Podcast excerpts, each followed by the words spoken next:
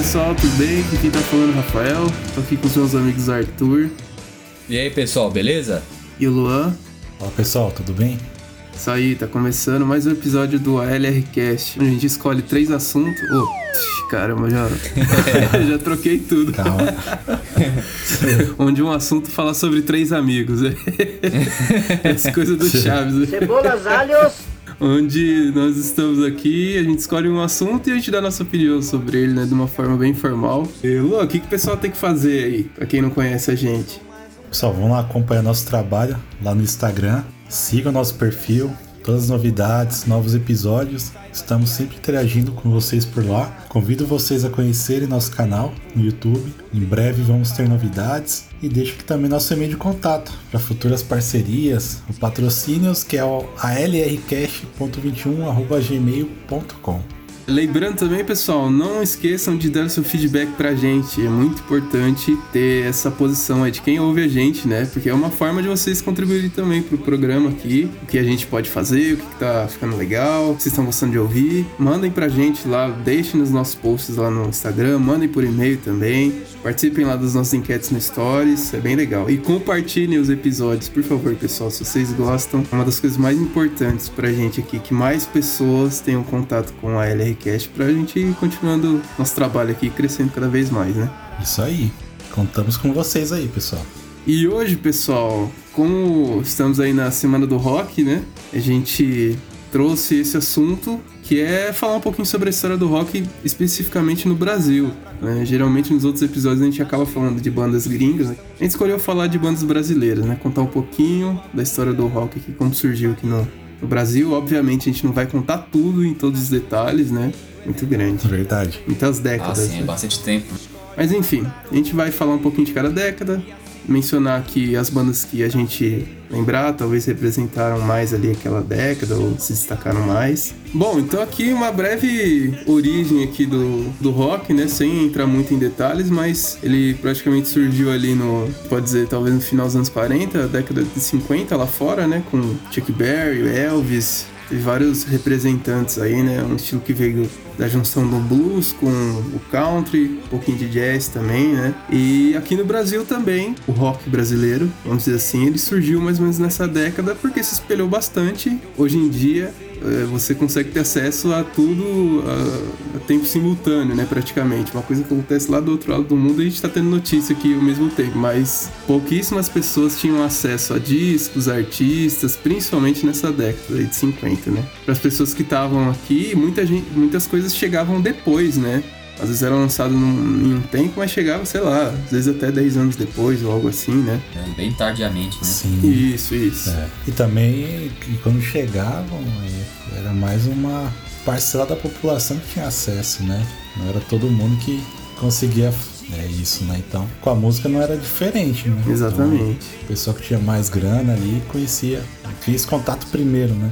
por essa influência, nos anos 50, as primeiras músicas, né, consideradas rock no Brasil, é uma releitura, gravação da, das músicas dos Estados Unidos, né? O pessoal pegava aqui a, a canção e trocava a letra o português, né, para ficar mais acessível para a população. Eram mais cantores como Roberto Carlos, Erasmo Carlos, e trouxe uma grande influência, acho que do Elvis, principalmente do Little Richard, né? Muitas músicas dos dois o pessoal regravou aqui no Brasil. Então, muita gente só anos depois foram descobrir qual é a verdadeira canção, né? Pelo que eu pesquisei aqui no meu computador do Batman, o que é considerado assim um marco no rock brasileiro. É uma versão da cantora Nora Ney de 1955, uma versão que se chama Rondas das Horas, que é a versão brasileira do, ah, do Rock Around the Clock do Bill Haley, né? E aí teve uma, uma canção importante também do Colby Peixoto, que aí eu já não acho que foi em 1957, é Rock and Roll em Copacabana que eu acho que era um compositor também daqui, mas não sei se foi uma adaptação de alguma outra música, mas enfim, esses são os marcos aí da década de 50. Acho que essa da Nora Ney que você comentou, se não me engano, ela foi a primeira música considerada, né, como o primeiro rock isso, no Brasil, isso. né? Ela não era cantora, né, de, de rock, né? Acho que era de samba, né? Se não me engano. Aí veio toda essa questão aí da, da, da juventude nesse estilo do rock, né?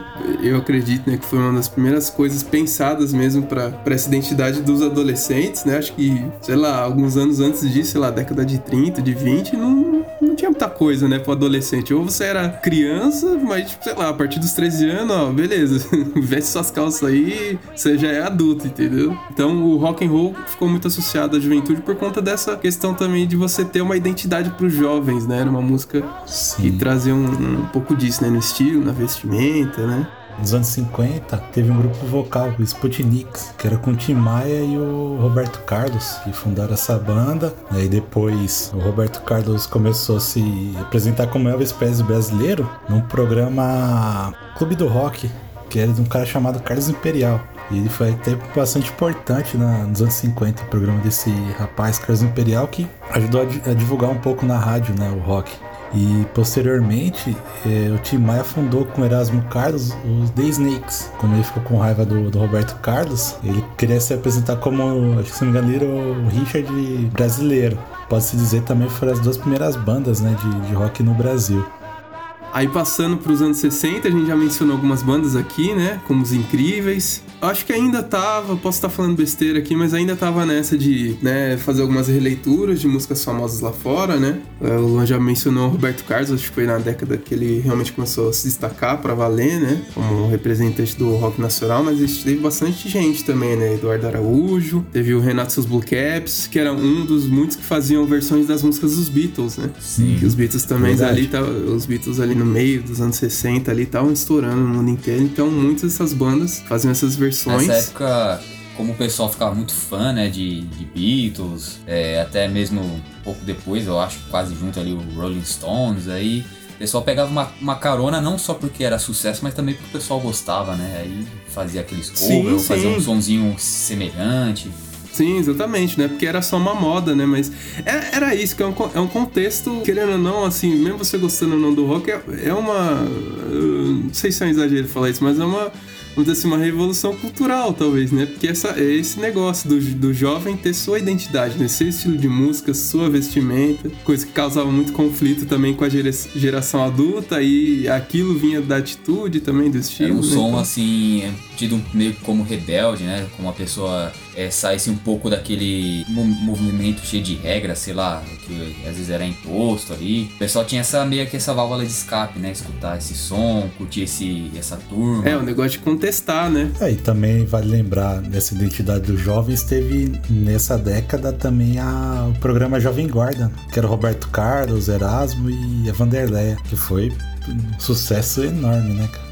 Você já puxou aí também o, o movimento da Jovem Guarda, que nasceu com esses artistas, né? Só ressaltando que tinha o Rony Von, Rony Cord, é, o Jerry Adriani. Golden Boys, se não me engano, né? Também veio dessa, desse período. Não sei se foi a banda mais famosa, talvez, mas acho que ali mais da metade dos anos 60 pra frente, que o Arthur até falou, pegando Rolling Stones também, mas tem os Mutantes, né? Que é a Rita Lee, eu acho Ah, que é verdade, uma das maiores bandas brasileiras, né? De referência, assim. Foi mesmo. E assim, era uma, uma qualidade de, é, musical assim que realmente impressionava não só as pessoas daqui, mas lá fora também.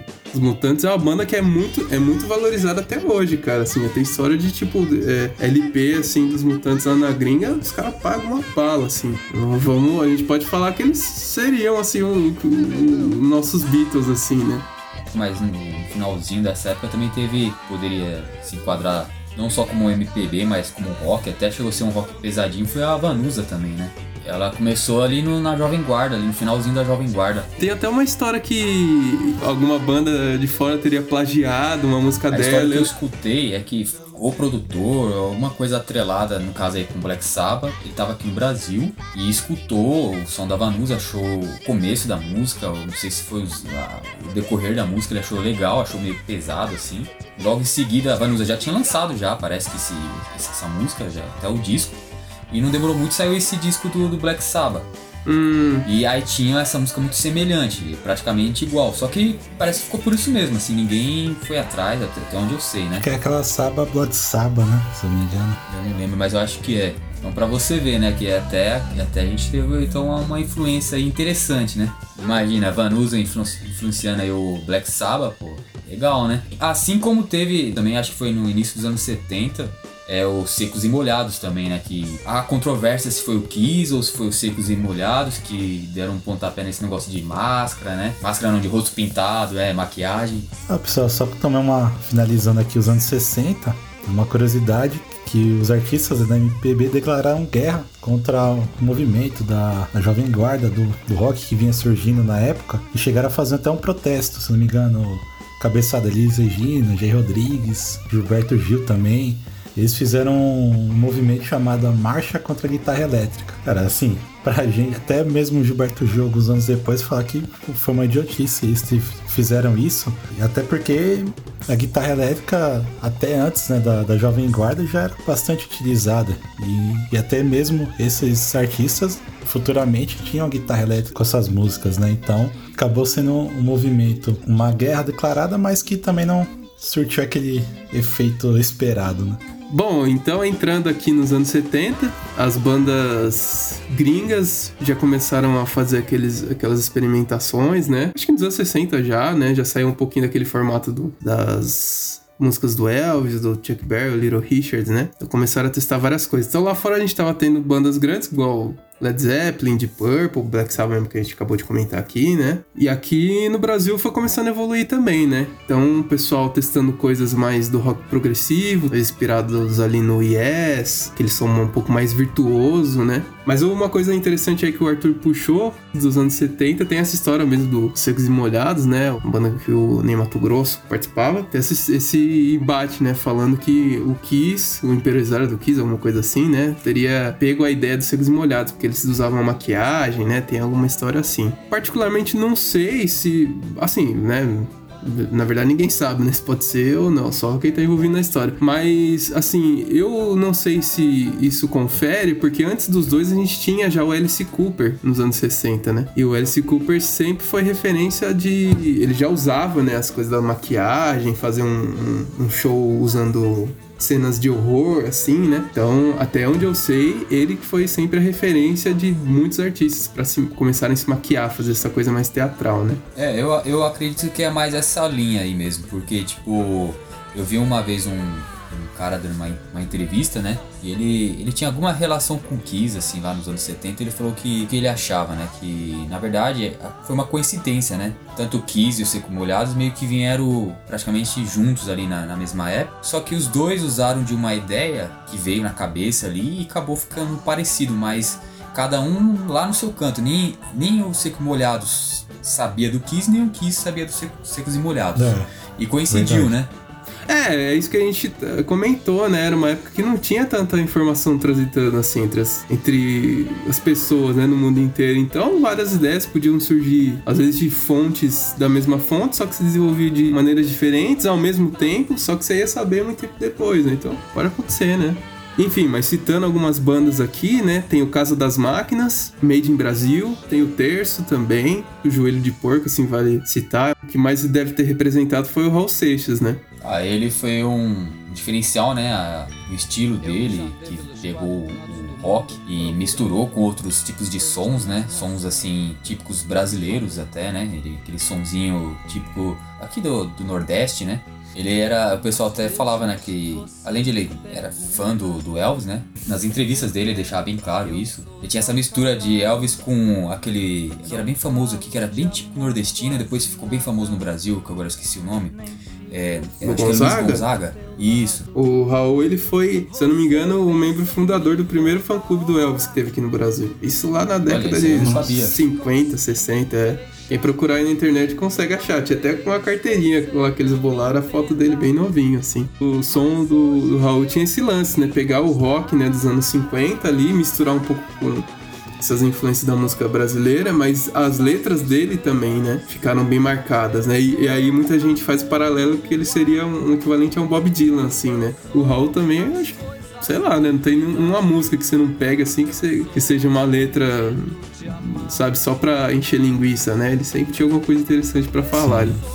As letras dele, a música, né? Elas geralmente elas são assim, meio. Eu vou falar a palavra chiclete, é que elas ficam na cabeça, só que você pega a letra, você vê que não é uma letra simples, né? Ele escrevia músicas assim, se você escutasse e analisasse, você parava para pensar, né? O que, que ele tava falando, que tinha um, como posso dizer, umas coisas entre linhas ali, né? E aproveitando também, o Arthur comentou, puxando um gancho né, da música nordestina, Novos Baianos, uma grande banda que fez sucesso também na, na época, no finalzinho da década, né? E também temos aqueles artistas no Nordeste que faziam também uma referência com rock, né? Com Fagner, Belchior, Seu Valença e principalmente o Zé Ramalho, né? Eu sou a vela que acende, eu sou a luz que se apaga. Eu sou a beira do abismo. Eu sou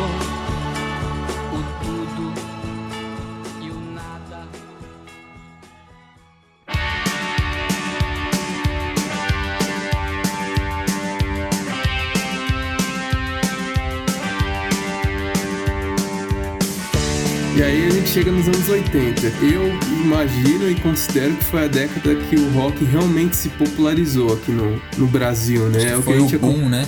É, acho que foi o. Sim. A gente comentou um pouquinho disso, acho que um ou dois episódios atrás, acho que foi no de documentários, né? Mas foi realmente a década onde as bandas é, gringas começaram a vir mais vezes pra cá, né? O pessoal, acho que meio que não tinha uma ideia muito do que era o Brasil, né? Aquela ideia bem estereotipada, querendo ou não, né? Isso já acelerando um pouquinho lá pra 1985, foi o marco, acho que, do rock no Brasil mesmo, né? Que teve o primeiro Rock in Rio, né? Primeira edição lá feita pelo, pelo Medina armadilha é até legal, assim, a história, né, de como aconteceu, como ele convenceu as bandas é, lá de fora virem, né? Ele foi meio que conseguindo uma e, e quando ele conseguia fechar com uma banda grande, o argumento que ele usava, ele, ó, fulano fechou, o ACDC, fechou, o Queen fechou. Então é assim que ele foi convencendo, né? E se a gente for ver, né, line-up, assim, de bandas é realmente incrível, né, cara? Tinha as maiores bandas da época. Queen, Ele foi bem brasileiro, né? Iron Bem Maiden, persistente. tanto que o cara conseguiu fazer Rock in Rio em outros países, né? Tipo, uma coisa que não faz É, sentido, mas... Ó, olha como cresceu a, a ideia do cara. E é uma referência no mundo, né? De, esse festival. Verdade. E aqui, cara, a gente teve milhares... Trocentas bandas brasileiras, assim, também. Cê, cê- Muita coisa é, mesmo. Foi quando realmente... E bandas boas, E bandas né? boas, bandas boas. É a década que mais surgiu bandas, assim, mas só mencionando algumas, né? Teve o Paralamas do Sucesso, pra mim é uma das que eu mais curto dessa, dessa década, né? Ah, Titãs, Titãs, isso, Titãs também virou ícone do rock nacional. Engenheiros do Havaí, Legião Urbana. né? Legião Urbana, Legião Urbana virou ícone do, acho que é uma das, uma das bandas que representa, né, o rock nacional todos os tempos, né? Mas o traje Legião, também foi nos anos 80, né? o traje, o 90. Legião eu acho que vem um pouquinho depois, né? Não, não sei, talvez ali mais pro final dos anos 80. Não, mas ainda vem nessa década, assim, mais pro final, né? Mas Porque eles já é, é, eram bandas que o pessoal já tocava junto, aí a banda acabava ou separava e virava duas bandas. Tinha uns negócios assim também, né? Era o aborto elétrico. O capital inicial veio do aborto elétrico, né? o Barão Vermelho, né? Também surgiu com o Cazuza e o Frejá, né? Blitz também fez muito sucesso naquela música. Nossa, Não esse você desenterrou, eu não lembrava mais. Verdade. É. Outra grande banda também de São Paulo, Ira, né? Que surgiu na década Ira. de 80. Nossa, isso aí tocava em tudo que era festa, né? Aí no Rio de Janeiro também acho que teve o Lu Santos, Biquíni Cavadão, pro Punk, acho que até o Rafael já comentou, né? Inocentes, teve Cover, Club Hood. É, Raimundos também, começou no, no final aí da, da década. Ratos do Porão, acho que anos 80, né? Sim, sim, o Ratos é bem do começo. É que esse som, acho que mais pesado, tipo o Raimundos, o Ratos, próprio Sepultura também começou nessa época, mas que realmente estourado foi nos anos 90, né? É, do heavy metal também, Corsos e Golpe de Estado também, né? O Viper, né, que era do André Matos, lá que ele era o mini Bruce Dixon. Você pegar os, os vídeos dele nessa época, ele era igual o Bruce na época do, do Number of the Beast, né? Tinha também mais, ma- o lado mais pop aí que fez várias músicas com tema de novela, teve roupa nova também, né? Kid de Abelha também, Kid né? de Abelha, época. RPM, Mais. Que fez Isso muito que eu ia falar, sucesso. Verdade, RPM. RPM. Minha mãe gostava bastante. Aí já tinha o Camisa de Vênus, que era o Marcelo Nova, o Velhas Virgens também surgiu nessa, nessa Bastante coisa, né, época. cara? Anos 80 Nossa, boom várias, várias bandas, assim, realmente foi a. É, é o que a gente falou, inclusive muitas bandas que acabaram estourando nos anos 90, assim mesmo, mas nasceram nessa época, né? Acho que devido a tudo isso, foram tendo mais um pouco mais de acesso às coisas que estavam acontecendo Sim. lá fora, né? É, o, o Rock in Rio foi meio que isso, né? Tipo, fez o papel que a internet faz hoje pra gente, né? Era uma- o que tava acontecendo lá fora, entrando aqui no- na, na cultura brasileira, né? Cara, eu lembro que tinha um vizinho aqui na rua de cima de casa, que ele foi nesse primeiro Rock in Rio, né? Ele, infelizmente, já é falecido, mas é, eu lembro que ele contava essa história quase toda, toda vez que eu via ele, e a gente começava a falar de rock, né? Ele já era bem tiozão, né? Assim, a gente pegou amizade porque ele era amigo do meu pai curtia rock. Então ele entrava nesse assunto, ele contou que quando foi pra ter o Rock in Rio, ele era moleque, né? Tinha, vai, 18 anos, tava começando a trabalhar, então ele tava com pouco dinheiro e queria ir no Rock Rio. E aí ele fez uma loucura, parece que foi pegando caronas, né? Na época era normal, dava pra você fazer isso. Até que chegou no Rio, não sabia onde era exatamente o show, porque a informação era pouca, foi perguntando, perguntando, até que conseguiu chegar lá no lugar. Ele já tinha comprado, parece que ingresso, tudo, e conseguiu entrar. Só que na hora de vir, ele não tinha dinheiro. Aí teve que ficar é, pedindo dinheiro na rua, igual, igual mendigo mesmo, pedindo dinheiro, pra poder juntar Pra poder conseguir vir. E ele contava essa história direto, que foi uma aventura pra ele, porque ele, ele tava muito afim de ir, então ele foi uma loucura que ele fez, né? E aí a gente chega nos anos 90, aqui no Brasil, né? Como a gente mencionou, muitas bandas que estouraram nessa década já vinham acontecendo ali no, no final dos anos 80, metade dos anos 80. Uma coisa que contribuiu bastante, que a gente não pode deixar de lado, é que foi quando surgiu a MTV aqui no Brasil. Então a MTV Ah, ajudou demais a disseminar assim vários estilos de música, né? Mas por isso, acho que o rock principalmente Funcionou porque que estava em bastante, alta. Isso. Exibiam tanto, tanto informações quanto clipes de bandas novas que estavam estourando, né? Quanto bandas atuais, né? Era um equivalente ao YouTube, né? Era ali Sim, que a gente sabia das coisas. Tanto que a gente até 2000, sei lá, 2006, 2007, quando ainda tinha MTV, a gente, a gente se informava por lá, né? Descobria coisas por lá. Então foi uma década muito importante, assim, pro rock, né? Para as pessoas saberem o que estava acontecendo lá fora também. E aí, citando alguma das bandas também, é, eu acho que já não surgiram tantas bandas quanto nos anos 80, né? Mas tivemos bandas enormes aí, né? Pode lembrar do Charlie Brown, né? Foi uma banda que é muito grande, marcada até agora, né? A gente teve o Mamonas Assassinas ali, né? Infelizmente teve um acidente. Mas pra você ver, né? Como marca. Os caras lançaram um CD só. É muito difícil você tocar praticamente qualquer música do CD e alguém não, pelo menos, cantarolar a música, né? Como que Sim, foi uma coisa verdade, louca, um fenômeno, né? Todas as músicas praticamente do, do disco marcaram. Eu lembro, eu tenho esse CD aqui e eu ouvia direto, cara. Eu nem sabia o que que os caras estavam falando, uma pá de besteira, mas a sonoridade era, Era era, era foda. E os caras eram bons, assim, não era. Ah, vamos falar uma pá de besteira aí faz qualquer coisa. Pelo contrário. O legal que tocava em todo lugar, todo mundo gostava, né? Eu lembro que é adulto, criança, adolescente, até lembro que tocava em festinha de família, mesmo tendo as besteirinhas que eles falavam lá, mas todo mundo curtia, animava, né, a festa. É, o legal é que eles faziam uma mistura também, né, com rock e outros estilos de música também, e ficava legal. É, e também teve bandas assim mais populares, né? Também, praticamente até hoje. O J Quest também surgiu nessa década. O Skank, né? Fez muito sucesso nos anos 90. Cassia Eller, né? A, ca... a puta, a Cassia Eller é foda, cara. Eller, Ela, pra verdade. mim, é a melhor voz de rock nacional. Puta, ela é uma pena, assim, também ter morrido tão cedo. Verdade, cara. Eu lembro também que nos anos 90 teve aquele Los Hermanos, Ana Júlia, né? Tocava direto do rock misturado com, com reggae. Eu lembro de Cidade Negra, fazia muito sucesso. Rapa, né? O Rapa já era mais, 90. mais, mais meio que reggae, com rap também, acho que mais rap, né? Teve o Planet Ramp também, do Marcelo D2, né? E Chico Sainz, Nação Zumbi, Sim, né? Fez bastante sim. sucesso. Não conheço muito, mas também dessa década, né? Puta, cara, é uma banda legal pra caramba, hein? Também não dá pra deixar de falar também dos que cantavam inglês, mas eram daqui, né, também o Angra, Ah, sim. Angra, Sepultura, né? Fez muito sucesso, né? Dr. Sim também. É, com certeza ali é a maior banda, não só da década, mas que do Brasil. Principalmente lá fora é o Sepultura, né?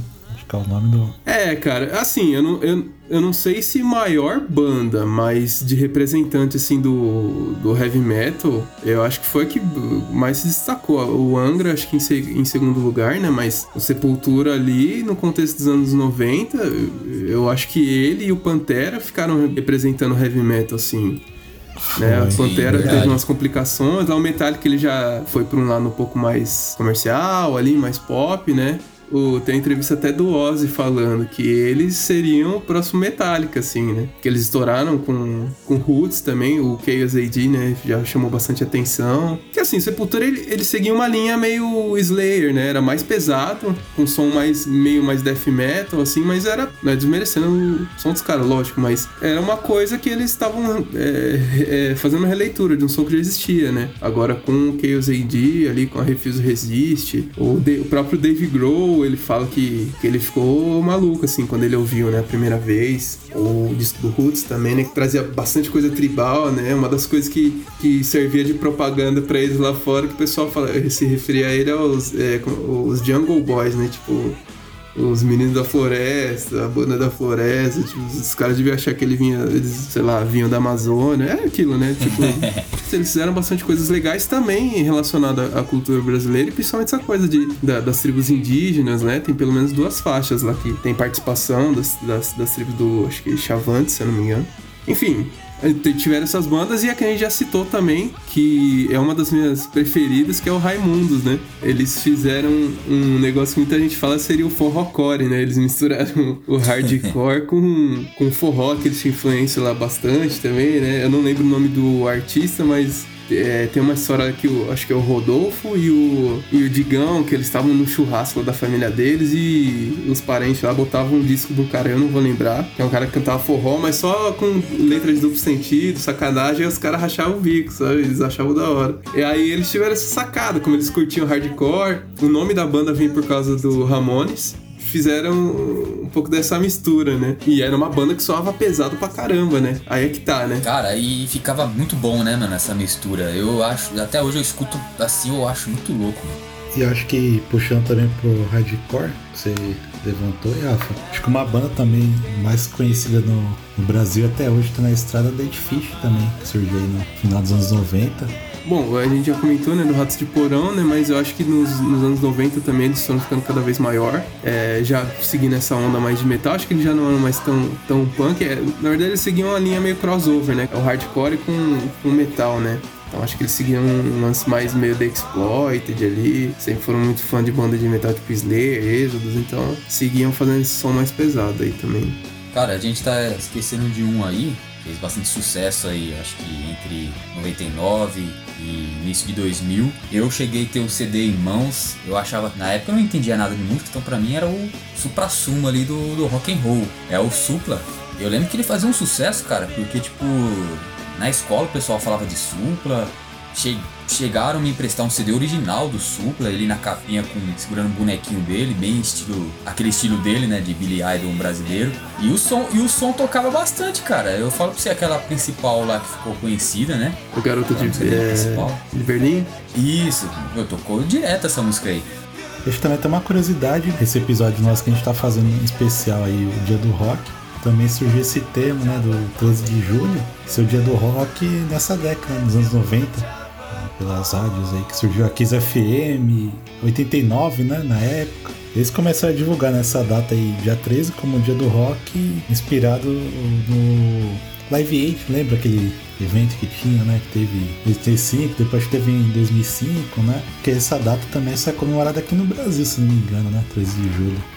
É bom, pessoal, aí chegando nos anos 2000, particularmente aqui, acho que pra nós três em específico, já é uma década que não chama muita atenção, né? As bandas, eu vou. Entendo aí que teve sua geração, lógico, não vou faltar com respeito, não me agrada, mas, né? Mas teve as bandas como, acho que, que eu me lembro, mas as mais representaram foi Fresno, é que eu me lembro o NX0, acho que foi a que maior fez sucesso, né? Era na época que a gente tava na escola, eu lembro que as meninas pelo menos só falavam de NX, NX0, né? Eu lembro também aquela banda, acho que Glória. O Glória, o Glória ele já seguia uma, uma linha mais pesada, né? Acho que talvez ali, não sei, meio Avenged, Sevenfold, né? Não sei. Quando o André saiu do Angra, né? O Xamã. Verdade, né? Xamã. Acho que o Ibria, né? Do lado ali do Heavy Metal também surgiu, né? Cara, eu escutei bastante Detonautas também na época lá de, de escola. Teve aquele. Lembra a promoção da Coca? Um CDzinho, lembra? É verdade. Tinha essas bandas. Ah, sim, CPM, verdade. Beat, Detonatas, que ajudou bastante, né? É, tinha o Matanza também. Enfim, já não foi uma década tão assim, recheada. tão é, é, vamos dizer assim, né, que floresceu tantas bandas assim, ou que se destacaram tanto quanto nos anos 90 e nos anos 80, principalmente, né? As coisas também já estavam mudando, acho que o estilo também de música mais popular foi é, mudando também, né? Mas assim, tem uma banda que a gente tem que mencionar, que foi uma das que uniu a gente aqui também. A melhor banda dos anos 2000 pra mim é o Massacration. Não tem banda melhor que Massacration. A banda surgiu como uma brincadeira, né? Era um, era um quadro ali do sketch do Hermes e Renato, mas fez tanto sucesso que chegou ao ponto dos caras realmente montarem uma banda e lançarem o CD, né? Cara, Massacration eu só quero eh, deixar assim um ponto legal que assim, o Massacration eu conheci de um jeito assim bem engraçado, porque eu era moleque, né, tinha 10 anos, acho que foi em 2003. É, eu não entendia nada de inglês, eu ouvia, mas não sabia tradução nem nada, né? Me marcou muito porque eu tava. A primeira vez que eu ouvi, eu tava na casa da minha avó, é, com meu tio padrinho, né? Meu tio padrinho que me colocou nesse mundo do, do heavy metal. O meu tio, ele era muito zoeira, então assim, às vezes era difícil saber se ele tava falando sério ou se ele tava zoando. Passou um clipe do Massacration, que assim, foi quando eles começaram a fazer clipe, eles não tinham lançado o CD ainda, eles fizeram um, um clipe lá aleatório e fizeram um episódio falando a origem do Massacration, né? E assim, eu, eu moleque, eu assisti aquilo, eu não, não entendia muito que aquilo era uma zoeira, né? Eu, eu, eu levei meio a, a sério aquilo ali. E meu tio ainda botou pilha, falou, ó, oh, mano, essa banda aí é legal, não sei o que, ó. Essa banda aí é americana, é, não sei o que. Aí ele ficou falando e eu acreditei, falou, putz, esses caras devem ser tipo Black Sabbath, sei lá, né? Da época do Black Sabbath, do Iron Maiden. Até fiquei achando que eles eram meio que ali dos anos 80 junto com o Iron. E eu curti o som, assim, achei mó da hora. No entanto que eu fiquei enchendo o saco do meu pai pra, pra comprar alguma coisa. Meu pai foi atrás e não tinha nada ainda, porque eles estavam meio que começando. Mas um ano e pouco depois, meu pai me deu um CD do Massacration, né? Aquele primeiro CD que eles lançaram. E só pra, pra fechar, é, eu fiquei imaginando, né? Muitos anos depois, né? É, meu pai comprou esse CD do, do Massacration em Pinheiros, né? Uma loja de rock lá. E eu fiquei imaginando ele entrando nessa. Porque ele saía do serviço, ele trabalhava lá, né? Ele contador, então tinha que ir, ir social, tudo, cabelinho arrumadinho, óculos. E ele saiu do serviço e foi direto para essa loja. E nessa loja ele me contou que era um roqueirão meio gordinho, assim, forte, alto, com a barbona, né? Cheio de corrente, camiseta preta, loja toda pretona, um monte de CD e disco. Meu pai entrando lá todo engomadinho, pedindo um CD do, do Massacration pro cara lá, não sei, né? Ele deve pensar, pô, esse, esse tiozinho aí engomadinho vai escutar Massacration. Bem isso mesmo, né? Tem esses preconceitos mesmo, né? Bom, pessoal, é, a gente vai ficando por aqui. Tem outros episódios aqui pra estar tá escutando. A gente sempre fala de vários assuntos, não só dentro da música, né?